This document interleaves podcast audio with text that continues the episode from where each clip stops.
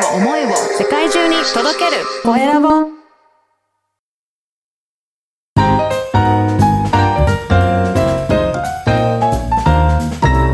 ポッドキャストの配信で人生が変わる。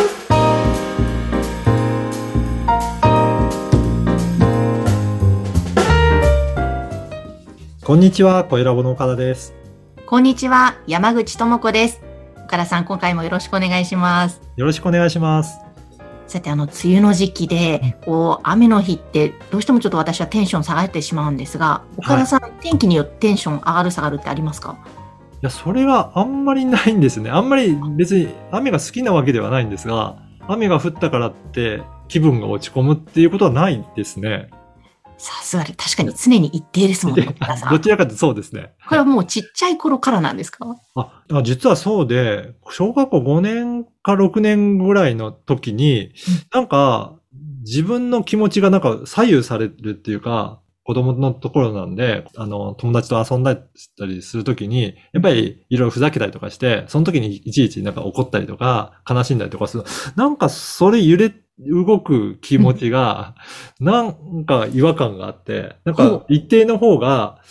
効率がいいんじゃないか。うん、ともなんかちょっと違うんですけど、そういうふうな感じがして、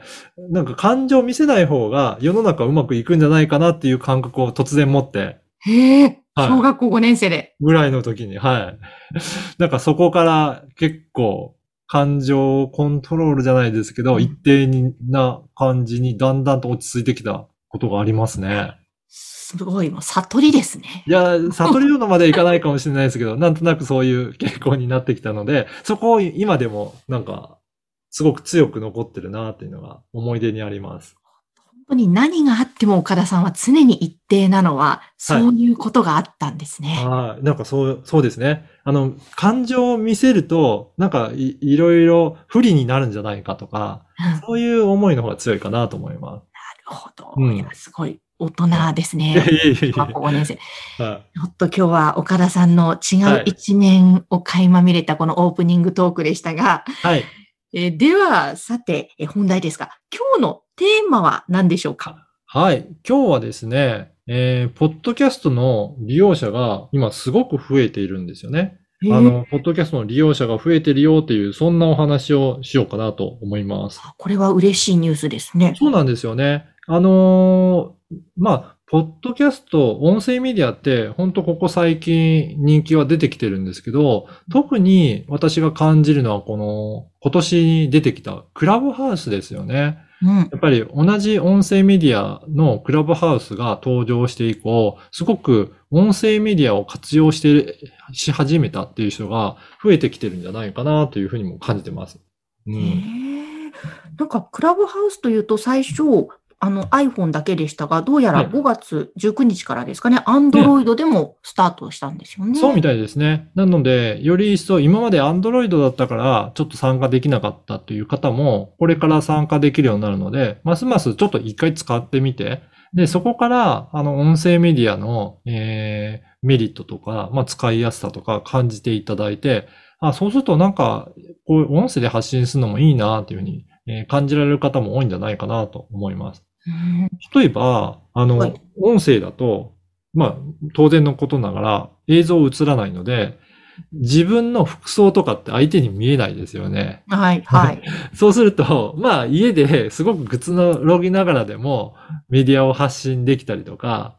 聞く側にとっても、ゴロゴロベッドとか布団で、あの、聞き、聞いてても、別にそれ、いあの、音だけなので、うんもうスマホのところから音が流れるとかっていうので、すごく自由に、あの、聞いたりとか、発信したりすることもできるんじゃないかなと思いますね。うん、そうですよね。うんいや、なんか本当に音声メディア注目されているって言われて数年経ってますが、もう本当に加速度がぐわっと今年ついてる感じですよね。そうですね。あと、調査結果もいろいろ出てるんですけど、はい。あのー、2021年の4月の調査で、えーポッドキャストを、えー利用してるとか、まあ、えースサービスを、まあ、あの、聞いたことはあるっていうような方を集めると、実は、えー、79.6%の方が、えー認知をしてるっていうことで、これもっと以前だともっと少なかったんですけど、これ認知度もすごく上がってきたなっていうふうなことが言えると思います。で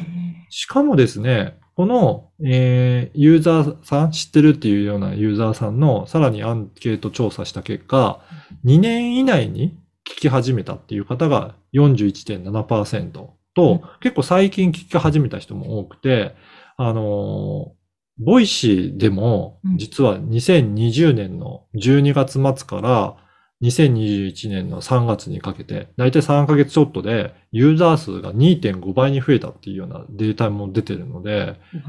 本当にここ最近ですよね。やっぱり利用者が急増してるなというのはすごくわかると思います。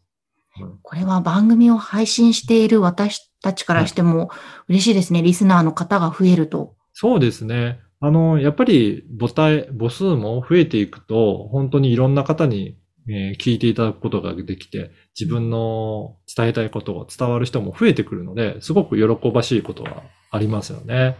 うんそうですね。なので、ぜひね、今からあの発信すると、まだまだ発信する側の人って少ないので、あの、早めに発信すると、そこの中でも優位性を保って、ファンを増やすことができるんじゃないかなと思うので、ぜひ皆さんも挑戦していただいて、自分の音声メディアを作って、えー発信していただければな、すごくいいんじゃないかなというふうに思います。いや本当ですね。ぜひぜひ楽しいので皆さんチャレンジしてみてはいかがでしょうか。はい。えということで今日は、ポッドキャストの利用者が急増というテーマでお話をいただきました。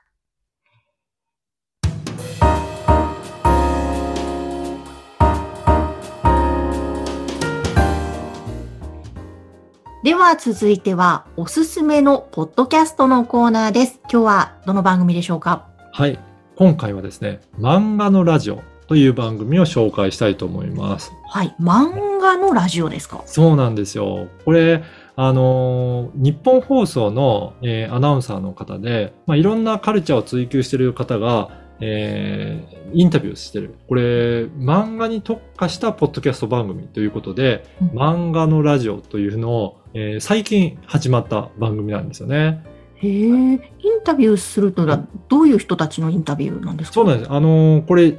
最初の第1回からは、浦沢直樹さんですね。私もよく見た、あの、読んだことあるんですけど、えっ、と、やわらとか、最近だと、朝ドラという、えっ、と、漫画を描いてる浦沢直樹さんが、こういった、あの、お話をされてるので、まあ、あのー結構著名な方がインタビューに答えてるんだなと思って、私もちょっと聞いてみたんですけど、普段なんかこういった漫画家さんのお話を聞くことなんて、なかなかなかったので、あの、いろいろ声を聞けてどういった方なのかなっていうのが聞かれてお話聞けたのがすごく良かったなというふうに思いますね。いやー確かにこれ、漫画ファンの人にとっては、そうですよね。生の書いてる方の声が、ね。った話ね。これいいですね。いいですよね。だからこういった多分ラジオだといろいろインタビュー形式でお答えしやすいっていうのもあると思うので、本当に、え1回が20分前後あって、しっかりとインタビューされてるので、本当にあのじっくりと、えーその漫画家さんのお話を聞けるっていうことではいいかなと思います。で、今まだ、えー継続中なんですけど、だいたい、えー4回分ぐらいでまとめて一人の、えー漫画家さんのお話をインタビューされてるようなので、本当じっくりとお話も聞けるんじゃないかなと思いますので、漫画好きの方はぜひこの番組もチェックして、えー一度聞いてみていただければなというふうに思います。ですね。えーとても面白そうです。えー今日ご紹介した番組は、漫画のラジオでした。さて、皆様からの番組宛てへのご感想、ご質問お待ちしています。LINE 公式アカウントで受け付けています。説明文に掲載の URL から登録をしてメッセージお送りください。岡田さん、今日もありがとうございました。ありがとうございました。